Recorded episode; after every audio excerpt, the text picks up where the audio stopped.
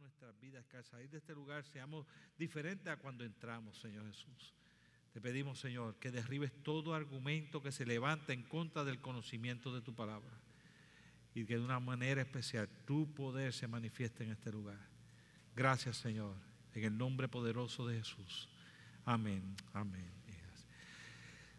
Hoy vamos a comenzar una nueva serie de mensajes. Se llama Así son las cosas. Y vamos a estar hablando eh, durante estos próximos días, mayormente fundamentado eh, en el capítulo 6 del libro de Lucas.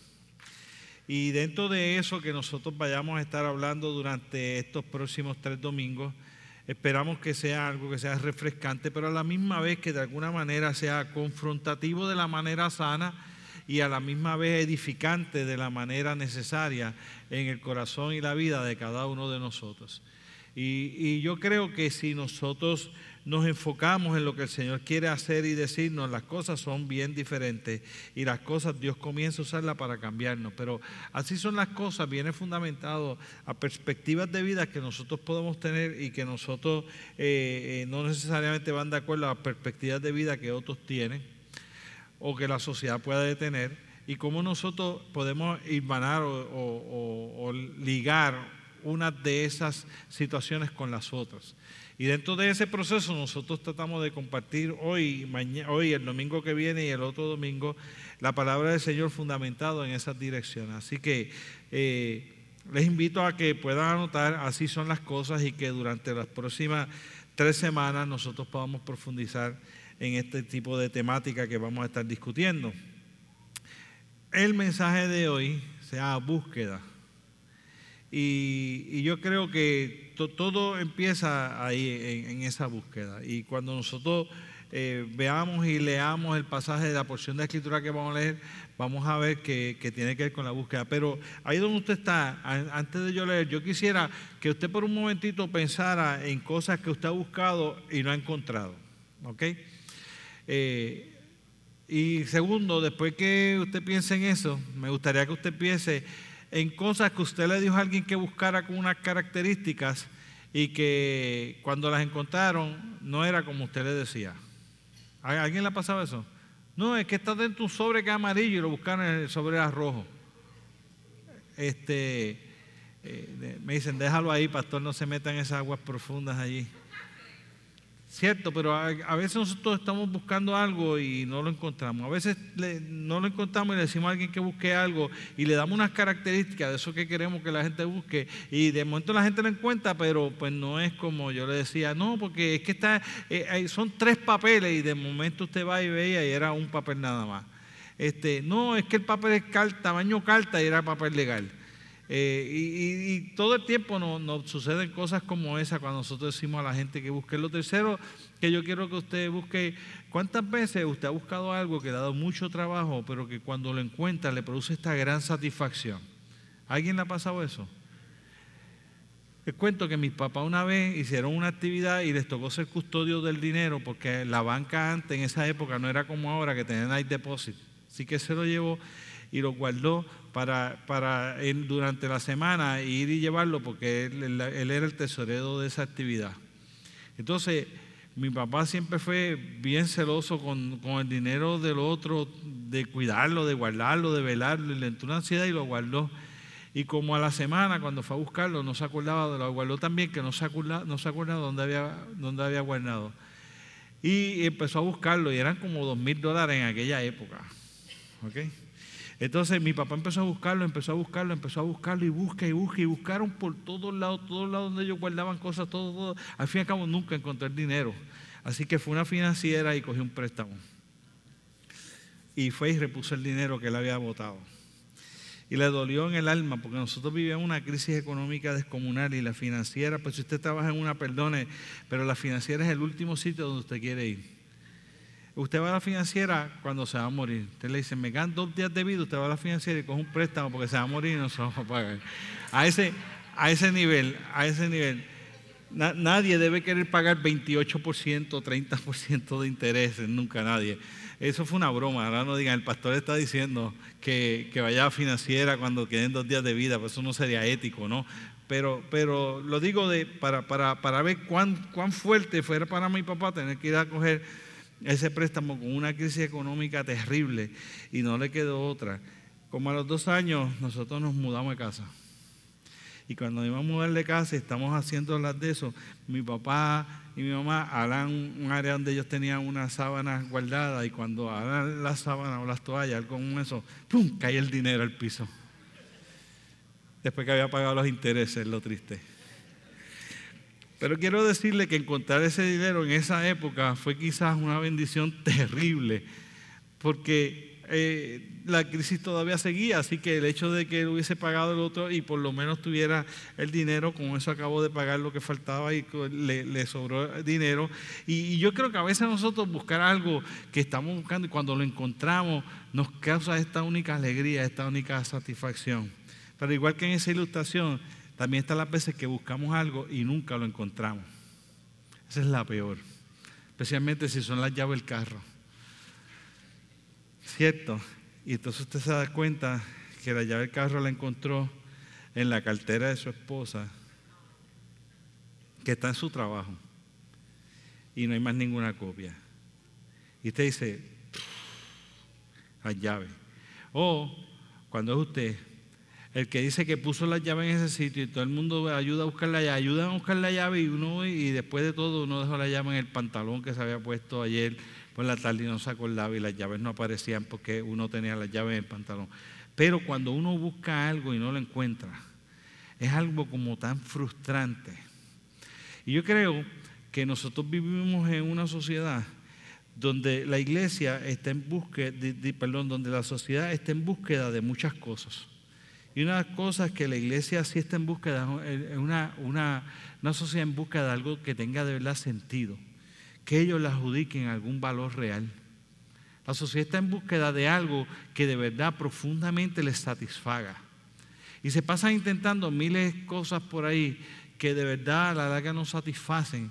Y, y, cuando pasa el efecto de eso que yo hice y me pasó ese efecto, vuelvo a sentir el mismo vacío, la misma soledad, la misma necesidad, el hueco que nosotros decimos, que tiene un hueco en el corazón que solo Dios puede llenar, es verdad, pero, pero lo, lo hacemos sonar demasiado platónico y no realmente pensando en cuán necesitada está una gente que verdaderamente está en la búsqueda de algo que tenga un profundo significado y lo quieren encontrar.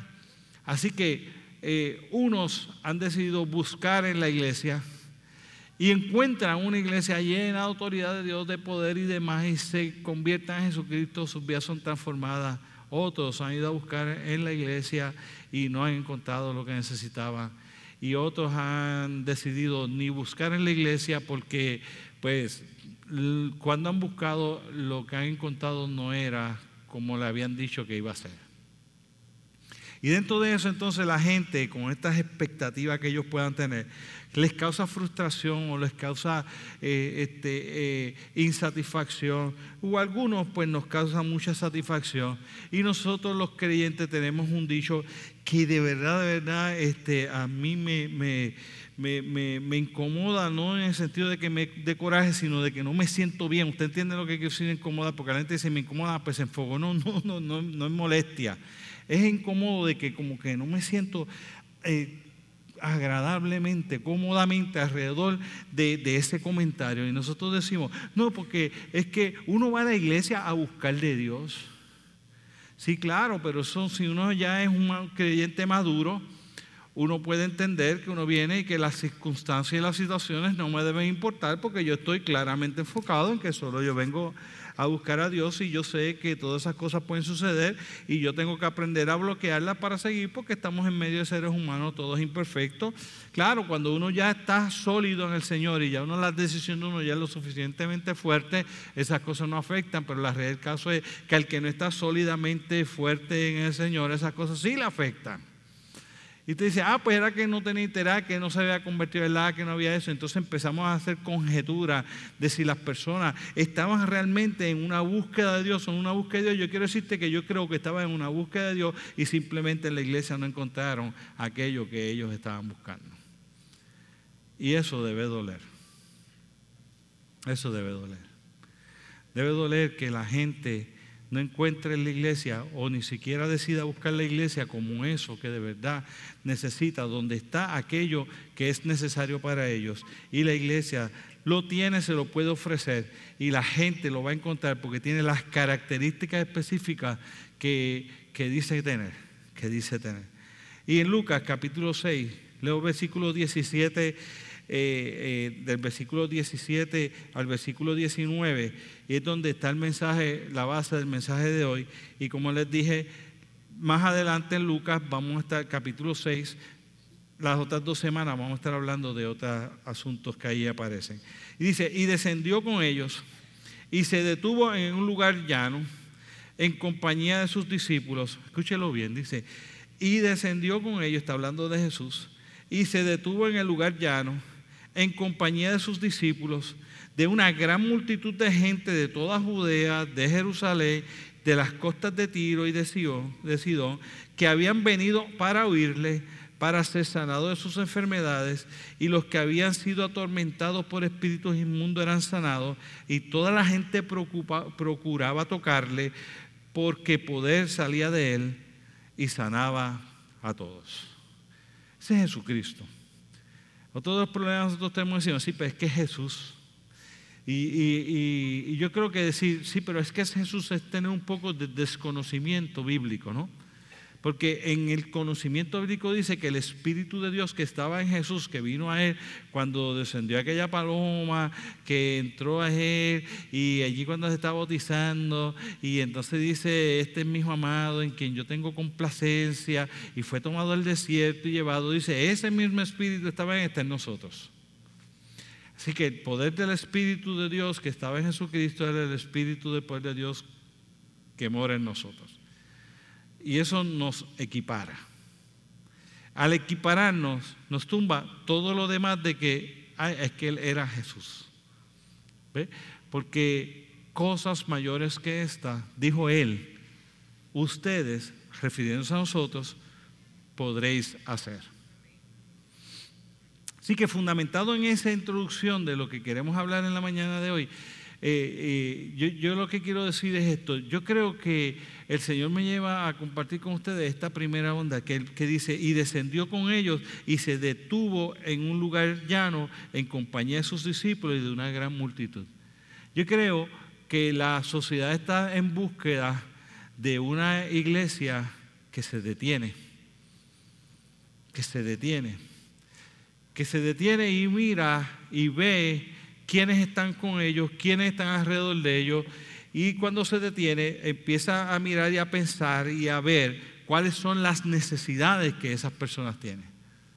No, no, yo no creo que la gente de nuestra sociedad está en búsqueda de una iglesia que no está inmersa con la multitud, pendiente a las necesidades y que detiene sus rutinas para poder atender a esa necesidad, aunque en el proceso llegue más tarde al otro sitio.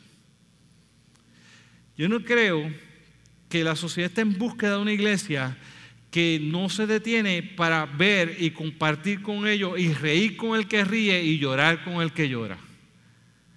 La sociedad está en búsqueda de una iglesia que en momentos dados, cuando yo estoy en mi rutina como iglesia de cantar, de adorar, de congregarme, de compartir el mensaje del Evangelio de Jesucristo, de cantar lindas alabanzas, de nosotros compartir unos con otros, de sacar ratos para poder hacer cosas bonitas, entretenernos, para buscar cosas que nos ayuden a fortalecernos, a crecer. Y en nuestra vida diaria tenemos nuestra casa que atender, nuestro carro que atender, nuestra familia que atender, nuestros vecinos que atender, nuestras situaciones que atender, nuestro trabajo que atender, nuestras necesidades económicas atender y como quieras tenemos la capacidad de detenernos para atender todo eso que otros no están teniendo la posibilidad de atender por las situaciones que están enfrentando. Y que ese detenernos interrumpe nuestro andar y nuestro camino. Y no importa hacia dónde vamos, tomamos tiempo para detenernos y poder concentrarnos en decir, ok, aquí me tocó sacrificar lo que iba a hacer porque hay alguien en el camino que tiene alguna necesidad y me toca a mí como siervo de Dios, como iglesia de Jesucristo, detenerme en el camino y atender la necesidad de ese que encontré. Yo creo que uno puede ir a la palabra del Señor Y cuando usted mira en la palabra del Señor, el Señor Jesucristo este, va, en varias ocasiones va caminando y, se detiene.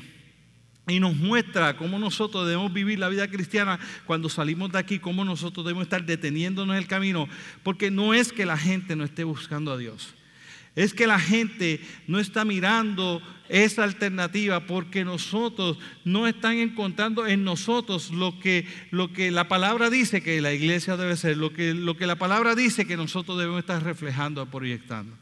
Y como no lo encuentran, no lo ven como la alternativa. No, no, están buscando, no, eso no es, no, eso no es. Y ven a la iglesia y dicen, no, eso tampoco es. Y cuando uno mira a Jesucristo en el camino, uno ve que Jesucristo iba camino a la casa de Lázaro porque había muerto, porque estaba enfermo, y Jesucristo se detiene y su amigo se murió por Jesucristo detenerse en el camino. Se murió. No fue que se perdió el trabajo, no fue que se quedó corto, no fue que llegó tarde. No, no, se murió su amigo. Al nivel de que cuando llega, las hermanas de Lázaro le dicen: Si tú hubieses llegado a tiempo, mi hermano no estaría muerto. Pero Jesucristo decidió detenerse en el camino porque encontró unas necesidades y se detuvo y atendió a las necesidades y después que atendió esas necesidades siguió su camino hacia casa de Lázaro. Jesucristo se encuentra a la mujer del flujo de sangre. Y cuando la mujer del flujo de sangre toca, él se detiene, dice la palabra del Señor, y se detiene y dice, ¿quién me tocó? Y no le pasó desapercibido que había alguien en necesidad entre todo ese tumulto. Quizás para la gente pasaba desapercibido, pero para Jesucristo no pasaba desapercibida la necesidad de esa mujer que tenía necesidad de que el poder de Dios se manifestara sobre su vida y que se había manifestado Jesucristo. Pudo seguir el camino porque ya la mujer había sido sanada. Pero Jesucristo dijo, no, no, ¿para qué? Yo quiero saber quién fue la que me tocó. Y dice, hija, qué bueno que fuiste sana. Y aprovecha la oportunidad y le dice, y tus pecados te son perdonados. Jesucristo pudo seguir después que la mujer la tocó. Pudo seguir con su rutina, pudo seguir involucrado en las cosas de él. Pero él no, él quería conocer quién era esa mujer que le había tocado entre toda esa multitud. De hecho, los discípulos le dicen, ¿cómo tú preguntas eso si todo el mundo te está tocando? Y él dice, no, pero hay alguien con una necesidad especial aquí que me tocó. Cuando usted mira, están gritando, Jesús, hijo de David, dos ciegos, Jesús, hijo de David, Jesús, hijo de David. Y los discípulos que andan con Jesús le dicen, estate quieto, que él está muy ocupado. Déjalo en paz, cállate la boca. Y la gente y los discípulos, y mientras más la gente le decía eso, más grita, Jesús, hijo de David, ten misericordia de mí. Jesucristo yo, el clamor de un hombre ciego. Y se detiene de nuevo. Y dice que él va por el camino y él se detiene. Y dice, tráiganme a ese hombre. Los que todo el mundo decía, mira, él está muy ocupado, no se puede detener ahora porque vamos camino para allá, vamos a hacer. Y los discípulos representan a la iglesia y Jesucristo está allí y todos los discípulos allí, los discípulos son los que están diciendo, no tenemos tiempo para atender tu necesidad ahora. Pero el Señor Jesucristo se detiene y se traigan, ¿qué tú quieres que yo haga? Quiero recibir la vista hecho. Y atendió su necesidad. Y luego podía decir, qué Jesús y, qué hermoso. Wow, qué misericordia tiene Jesús. Pero yo creo que el Señor claramente nos pide a nosotros que nosotros hagamos eso.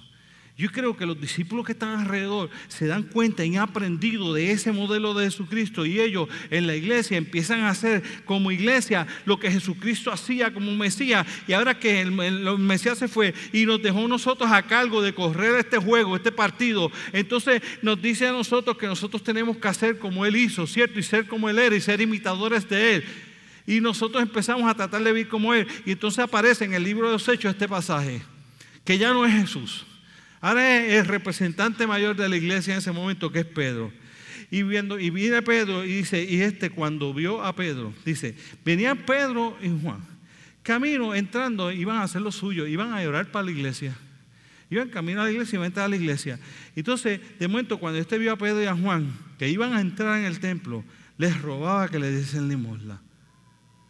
Y Pedro y Juan pudieron seguir su camino, si no, papá, no puedo porque llegó tarde al culto. No, no, no. Pedro y Juan se detuvieron, como Jesús se detenía. porque aprendieron de él. Y nosotros debemos aprenderle de Jesús y debemos aprenderle de Pedro. Y se detuvieron. Entonces el tipo le pide a Nimón y Pedro y Juan le dicen, fijando los ojos en él, mirándolo. Entonces él les dijo, estoy atento. él estuvo muy atento, esperando recibir algo de ellos. Mas Pedro dijo, no tengo plata ni oro, pero lo que tengo te doy. En el nombre de Jesús de Nazaret, levántate y anda. Extendió su mano, lo levantó y el hombre anduvo. Una iglesia que se detiene en su rutina diaria, en las cosas que nosotros tenemos que hacer. Sí, yo sé, yo también tengo necesidades. Yo también tengo necesidad de que se coma en mi casa. Yo también tengo necesidad de pagar el carro. Yo también tengo necesidad de pagar casa. Yo también tengo necesidad de que llegue la comida. Yo también tengo necesidad de poder tener tiempo para yo descansar. Y tengo necesidad de tener tiempo para decirme. Y tengo que tener tiempo para detenerme ante la necesidad del otro. No puedo involucrarme en mis Si la iglesia no se convierte en la iglesia que se detiene ante la necesidad de la gente. En el diario vivir no tiene que venir María para nosotros salir a las calles a poder atender la necesidad de la gente.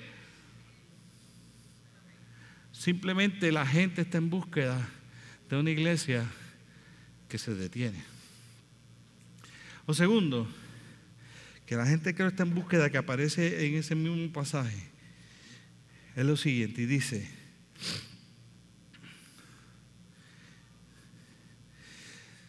toda Judea se detuvo de sus discípulos la multitud de gente de toda Judea y Jerusalén en las costas de Tiro y de que habían venido para oírle.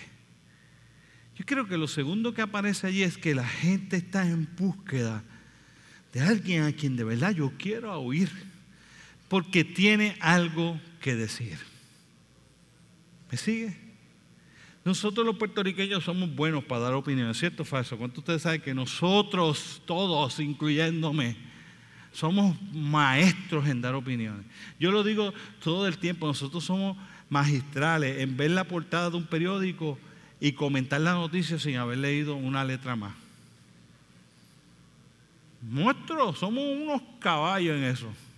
Mire que nosotros tenemos una habilidad para dar opiniones aquí vinieron unos misioneros una vez y nos reunimos y me dijo, ¿sabe qué, pastor? Que ustedes los puertorriqueños todos tienen opiniones que dar, ¿verdad? Nosotros ni cuenta nos damos, pero nosotros nos paramos a comer, nosotros nos sentamos y alguien dijo, hola, y dice, mira, hola es una palabra derivada de tal sitio que viene, esto, aquello. No, sí, yo lo que te estoy saludando, más nada. Pero no, nosotros somos boricuas, ¿cierto?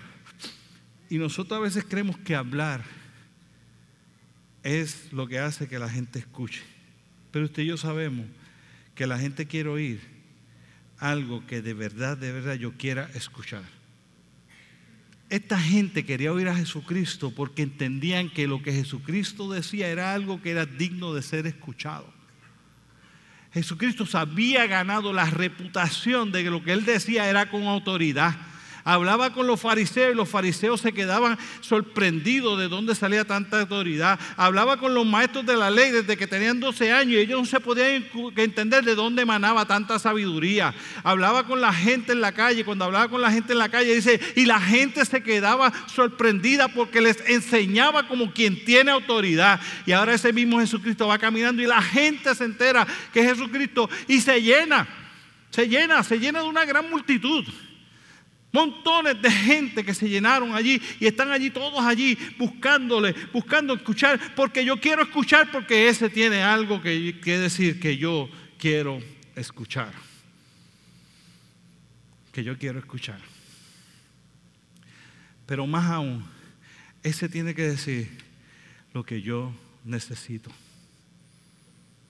Y la iglesia tiene que estar seguro que su vida refleja lo que dice. Porque cuando la gente te escuche, va a evaluar contra lo que tú reflejas, contra lo que tú proyectas. Y cuando tú estás reflejando y proyectando, la gente está escuchando. Y cuando la gente escucha eso, adjudica o no adjudica, a base de lo que ve, no solo de lo que oye. De hecho, el 75%, de 70 a 75%, el resultado es de la comunicación no verbal, no de la verbal. La gente va a escuchar lo que la iglesia tiene que decir cuando la iglesia vive lo que dice.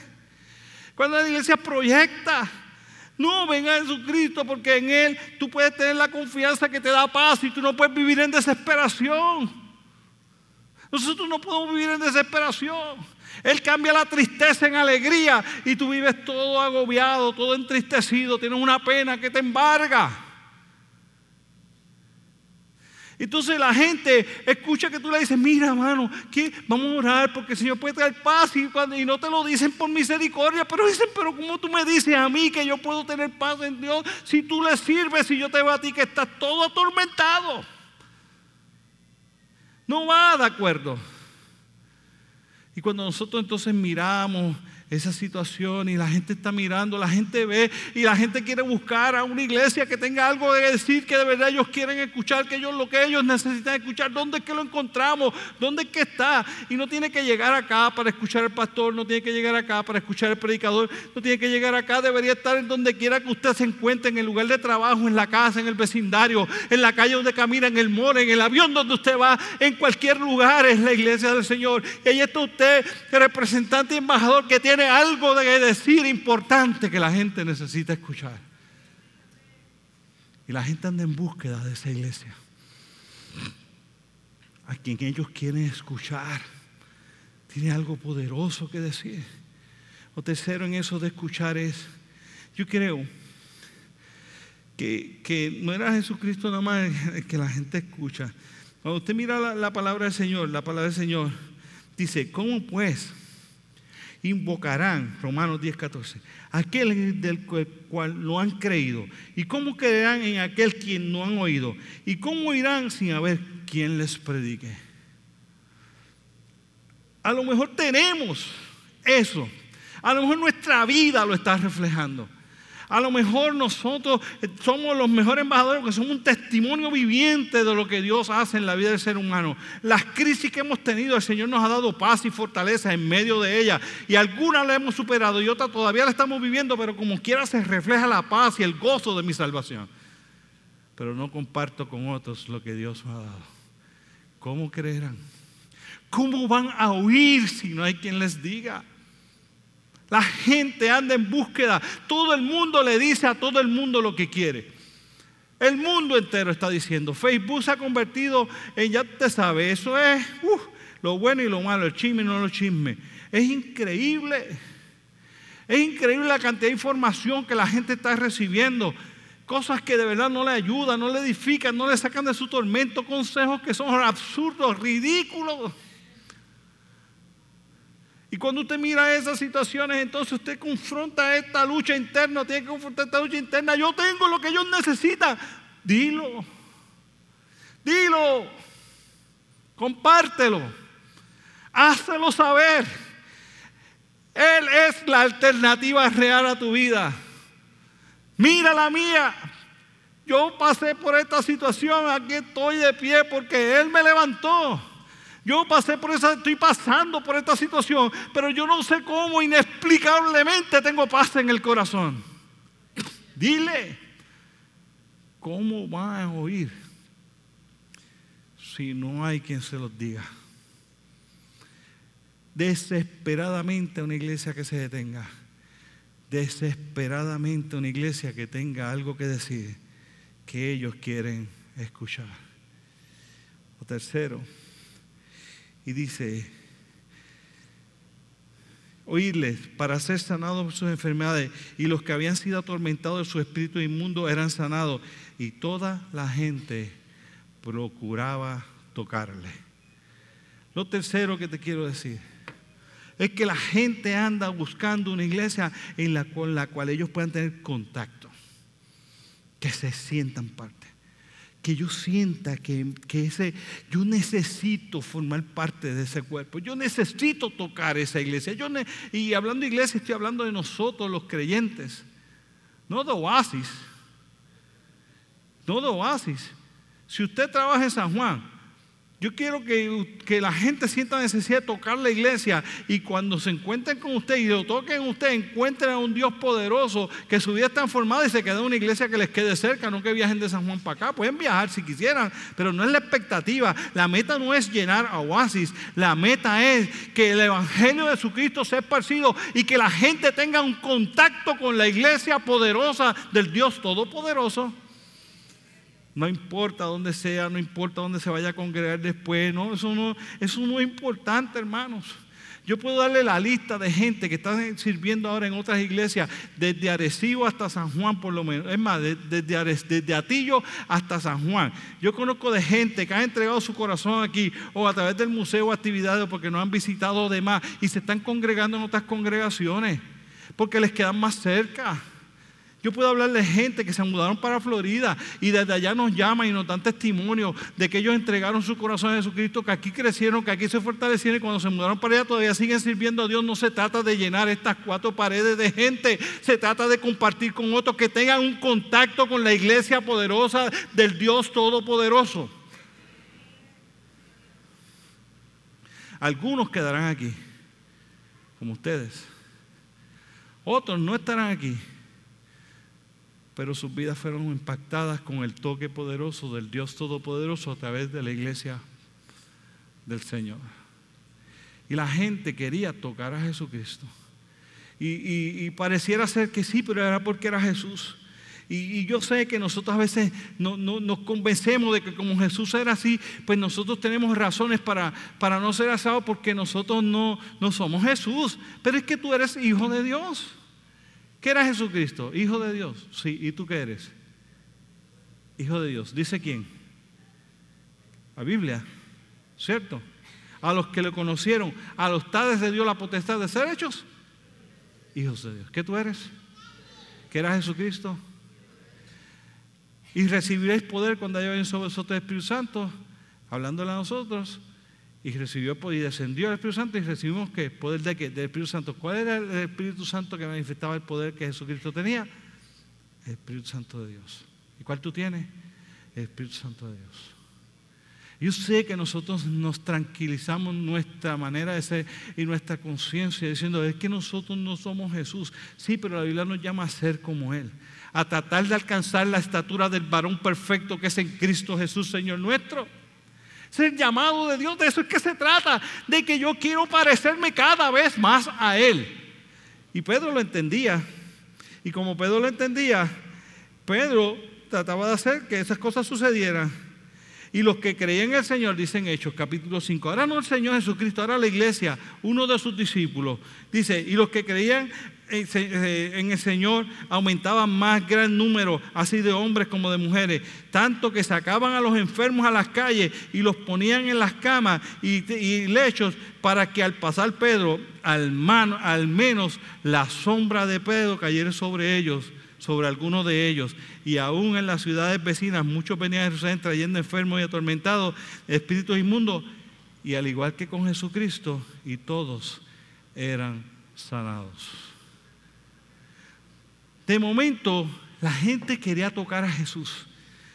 Porque la gente es visual y queremos ver lo que tocamos.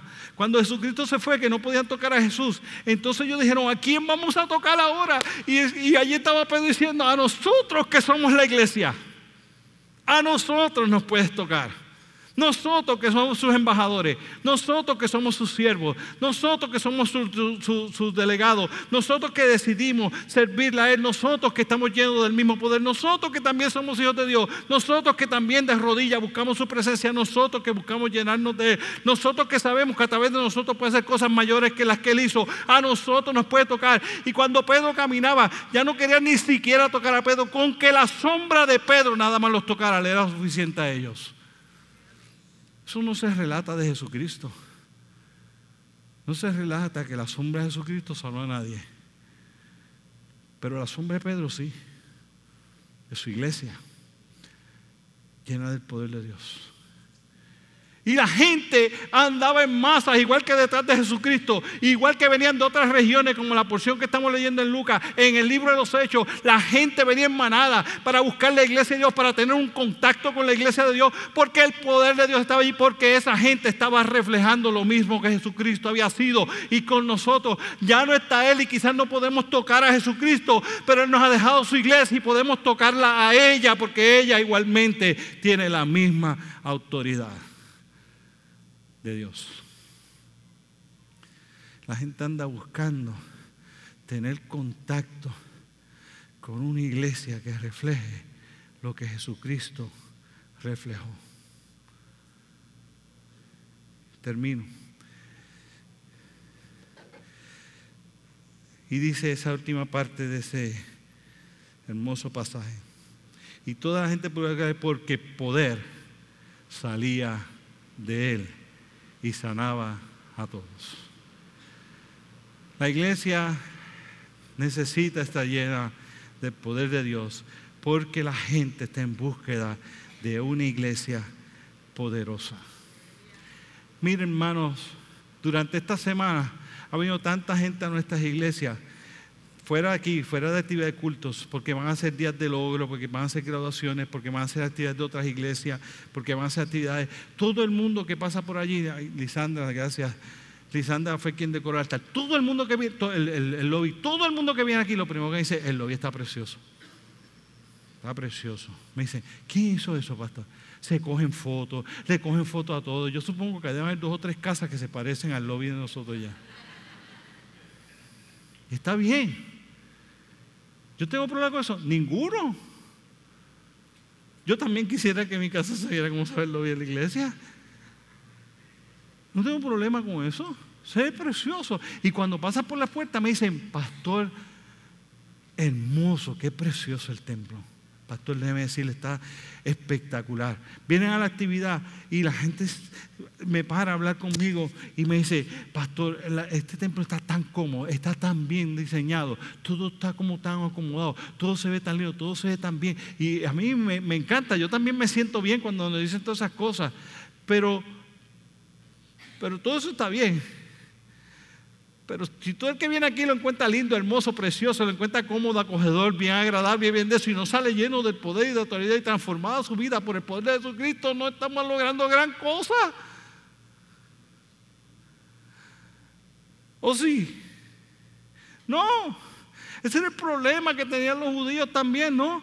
Construyeron el templo de Salomón, bello, precioso, todo era oro, maderas caras, cosas bien lujosas, bien preciosas, bien eso, y la habían convertido en cueva de ladrones. Nosotros podemos tener esto precioso, hermoso, acogedor, encantador. A mí me encanta, usted sabe cómo soy yo. A mí me gustan los detalles, me gusta que las cosas se ven bien, las trato de arreglar y cuando no las veo arreglar me da un trauma por dentro, aunque no lo diga. Todo eso está chévere, todo eso está bien, pero yo tengo una mente, una cosa clara. Todo esto es para crear un ambiente más acogedor, de tal manera que la gente quiere estar aquí, para nosotros poder tener la libertad de poderle predicar el poder transformador de Jesucristo. Punto. Y yo tengo una cosa clara, bien clara en mi mente. Todo podrá quedar lindo, pero si no hay unción y no hay autoridad de Dios, estamos perdidos. Si convertimos esto aquí nada más que un espectáculo, estamos liquidados. Eso no sirve. Eso lo pueden hacer en Bellas Artes, que también es bonito. También es acogedor. También tiene aire acondicionado, silla lina, buen sonido, sistema de luces. También tiene estacionamiento.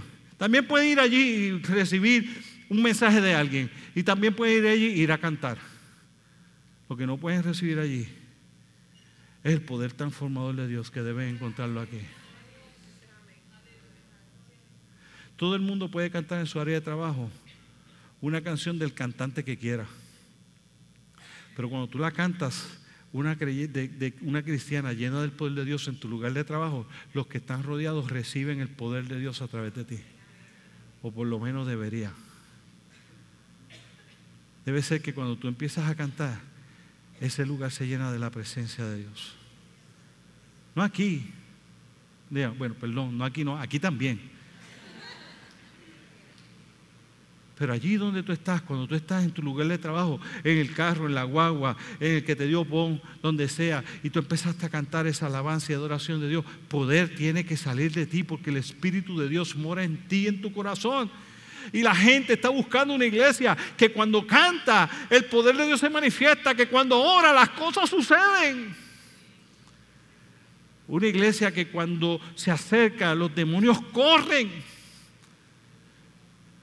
Que cuando el enfermo es confrontado con el poder sanador de la cruz de Cristo, la enfermedad no se puede quedar en el cuerpo del enfermo.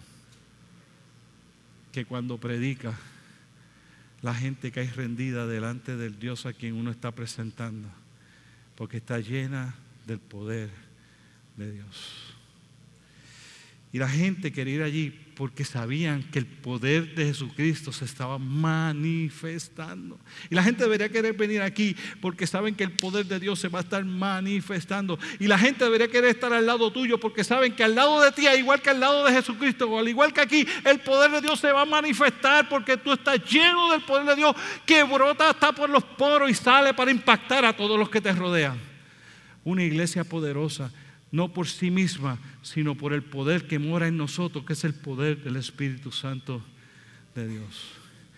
Termino el mensaje diciéndotelo con esta parte bíblica y después te leo un versículo, un pasaje. Pero Pedro, el que la sombra sanaba a los enfermos, no fue así siempre. Pedro anduvo con Jesucristo tres años y medio caminó, vio los milagros, oró, cosas sucedieron y todas esas cosas estaban así. Pero cuando las cosas se pusieron fuertes, Pedro cogió y negó a Jesucristo tres veces. Bueno, antes de negarlo, trató de cortarle la cabeza a uno. De tres años después, yo me imagino a Jesucristo frustrado. Por lo menos yo estaría frustrado. Mano, yo te he invertido tres años y lo primero que tú haces en un momento de crisis es que le trate de cortar la cabeza a uno. ¿Qué tú aprendiste? ¿Qué tú, ¿Dónde tú estabas? Tú no me has visto a mí tratar de cortarle la cabeza a nadie, ¿verdad?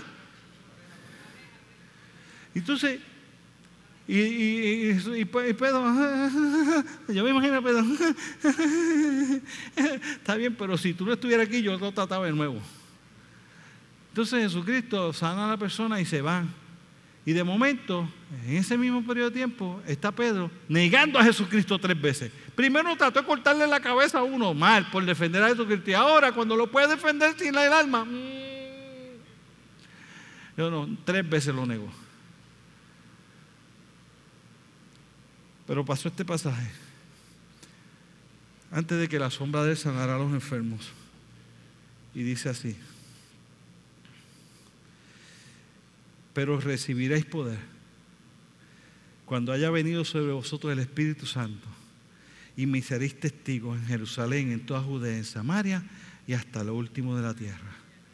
Y dice Hechos capítulo 4, versículo 33, y con gran poder los apóstoles, incluyendo a Pedro, daban testimonio de la resurrección de Jesucristo y abundante gracia sobre él era sobre todos ellos. De momento el Espíritu de Dios se le metió por dentro y delante de la misma gente que Pedro negaba a Jesucristo por medio a la que le costara la vida, ahora se pasaba y decía, Jesucristo murió en la cruz de Calvario, ustedes lo crucificaron, pero Él se levantó de entre los muertos y los perdonó a ustedes, me perdonó a mí, perdonó a todo aquel y yo no me voy a callar aunque me cueste la vida.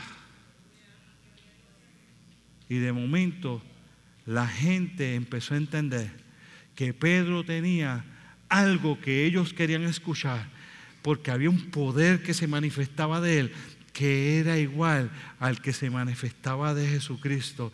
Y la gente quería escuchar a Pedro. Y en uno de sus mensajes se convirtieron tres mil. Y en otro de sus mensajes se convirtieron cinco mil. Y cada día el Señor añadía a la iglesia a aquellos que habían de ser salvos. Porque la sociedad siempre ha buscado una iglesia que refleje, que emane de ella el poder del Dios a quien sirve. Que es un Dios todopoderoso para el que no hay imposibles.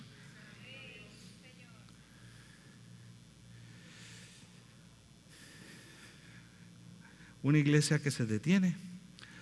Una iglesia que tiene algo que decir que la gente quiere escuchar. Una iglesia que de verdad, de verdad, de verdad, de verdad, de verdad, de verdad, quiere tener contacto con la gente y que la gente anhela tener contacto con ella. Y sobre todas las cosas, una iglesia llena del poder de Dios. Mis hermanos, Los tiempos han cambiado. Ha llegado la hora, nuevamente, como pasa en diferentes etapas en la historia, de que la iglesia del Señor procure una profunda unción del Espíritu de Dios, que le mueve con un gran avivamiento para ser un ente transformador en el corazón y en la sociedad donde el Señor nos permite ministrar. El Señor nos delegó eso y la gente anda en búsqueda de eso. Quiera el Señor. Y la gente puede encontrar en cada uno de nosotros y en esta congregación lo que el Señor quiere darle a la gente, que la gente tanto necesita. Señor, así son las cosas. Hay una sociedad en búsqueda de una iglesia así, que se detiene, que tiene algo importante que decir, que la gente quiere escuchar. Una iglesia, Señor, que quiere tener un contacto con la sociedad y que la sociedad anhela tener un contacto con ella y ser parte de ella. Una iglesia que el poder de Dios se manifiesta dentro de ella, fuera de ella, donde quiera que nosotros estamos. Nosotros, los que hemos creído en Oasis y fuera de Oasis, que hemos creído en ti como nuestro Señor y nuestro Salvador, nosotros somos la iglesia. No Oasis, no la discípula de Cristo que está allá abajo, ni la pentecostal que está allá arriba. Aquellos que hemos creído en Jesucristo como Señor y Salvador, nosotros somos tu iglesia y aquí hay una porción de ella que se congrega en Oasis. Nosotros, tu iglesia, es lo que el Señor quiere que la gente tenga, es lo que la gente necesita y busca. Lo que pasa es que en ocasiones no lo encuentra, Señor. Porque lo que ve no se parece a lo que ellos están buscando. Padre, pero eso es lo que somos. Y quizás la gente no lo pueda ver, pero nosotros sabemos que somos. Así que ayúdanos, Señor, a tomar las medidas necesarias que sean que nosotros tengamos que tomar. De tal manera, Señor, que nosotros nos convirtamos en esa alternativa que la gente está buscando y que la gente pueda ver, sí, somos nosotros, quizás no nos hemos hecho visibles, pero aquí estamos y ahora nos hacemos visibles. Quizás no hayamos demostrado todas las características, pero ahora las estamos demostrando y estamos aquí porque eso es lo que nosotros somos. Somos la iglesia del Dios Todopoderoso y estamos aquí. Y ese Dios a quien servimos tiene el poder de cambiar, transformar y obrar en cualquier situación y en cualquier ser humano. Y nosotros estamos aquí para dejarlo saber, porque queremos que la gente escuche lo que nosotros tenemos que decir, que hay un Dios amoroso que transforma el corazón del ser humano, que regala una vida que es abundante y que nos prepara lugar para poder vivir con Él una vida eterna. Y ese mensaje lo vamos a compartir. Te pedimos, Señor, que nos ayudes a hacerlo todos los días de nuestra vida. Pero igualmente te pedimos, Señor, que nos prepares para que cuando nosotros estemos haciendo eso, tu poder se manifieste en nosotros. Y la gente quiere escuchar lo que tenemos que decirle. Y la gente pueda pedir oración y que nuestras oraciones comiencen a hacer obras poderosas en la vida de otra gente. Y la gente empiece a ver que hay una iglesia en este país llena de tu autoridad y de tu poder que está haciendo obra, instrumento poderoso para la transformación social de nuestro país. Lo pedimos, lo pedimos en el dulce, glorioso y poderoso nombre de Cristo Jesús, Señor nuestro. Amén.